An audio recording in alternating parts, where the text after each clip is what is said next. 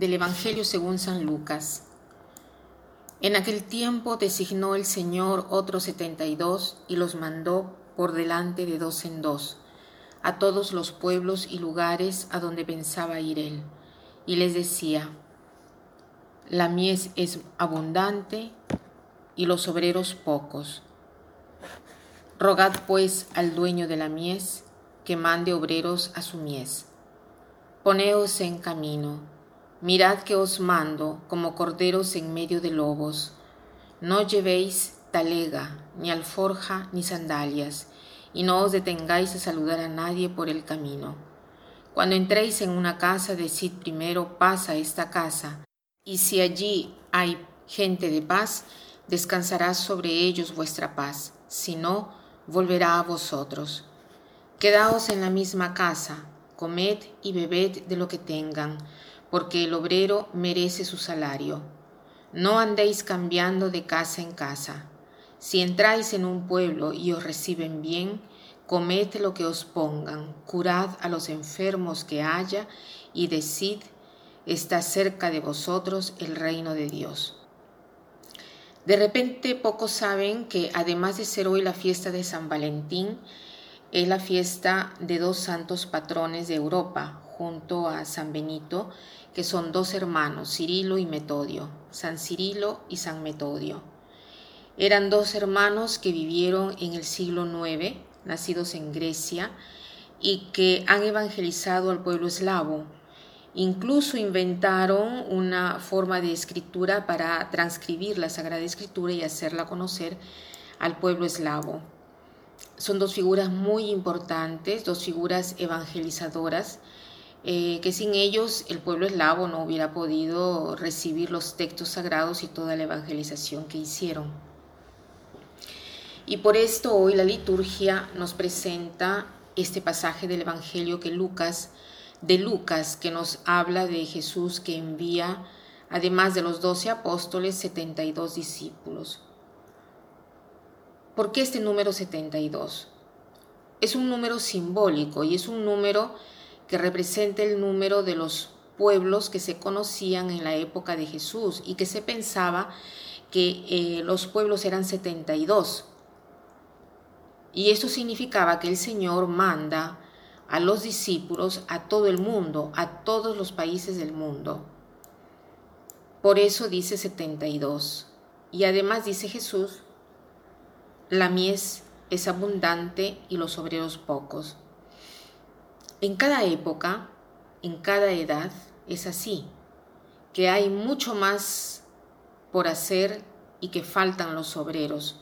Somos pocos los que evangelizamos y hay tanto por hacer.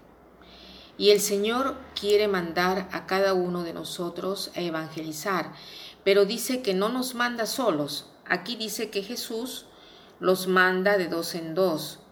¿Por qué de dos en dos? Porque el hecho de evangelizar juntos es ya una forma de evangelizar amándonos, o sea, cuando dos personas testimonian con el modo de hablar, con el modo de ser, con el modo de comportarse, con el modo de relacionarse, hacen ver con la forma de relacionarse el amor de Dios, esa ya es una forma de evangelización. Nosotros a veces nos preocupamos diciendo, ¿cómo puedo evangelizar? ¿Cómo puedo hacer entender sobre la verdad del Evangelio? La primera cosa es que tenemos que tratar de ser testimonios de amor y lo somos sobre todo a través de nuestro comportamiento, a través de nuestra forma de relacionarnos con las personas que el Señor nos pone a nuestro lado, sobre todo con nuestros familiares y los compañeros de trabajo, porque son ellos las primeras personas que el Señor nos pone delante cada día. Entonces, nuestro modo de relacionarnos con ellos cuenta mucho. Es la primera evangelización. Imitemos también nosotros a San Cirilo y San Metodio para ser grandes evangelizadores, pero para poder eh, ser grandes evangelizadores tenemos primero que vivir una vida de amor, porque testimoniar el amor de Dios, eso es ya evangelizar. Entonces el propósito de hoy podría ser yo, el modo de relacionarme con mi marido, con mi mujer, con mis hijos, con mi padre, con mi madre, con mis hermanos, con mis hermanas, con mis compañeros de trabajo. Puedo decir que mi relación es una relación basada sobre el amor. Puedo estar segura o seguro que mi relación es el amor, testimonio del amor de Dios y por lo tanto ya es una forma de evangelizar. Hoy quiero acentuar esto y pedir la protección y la ayuda a estos dos hermanos, San Cirilo y San Metodio. Y para terminar, quiero citar una frase de Papa Francisco que dice así, La negatividad es contagiosa, pero también la positividad es contagiosa. La desesperación es contagiosa, pero también el gozo es contagioso.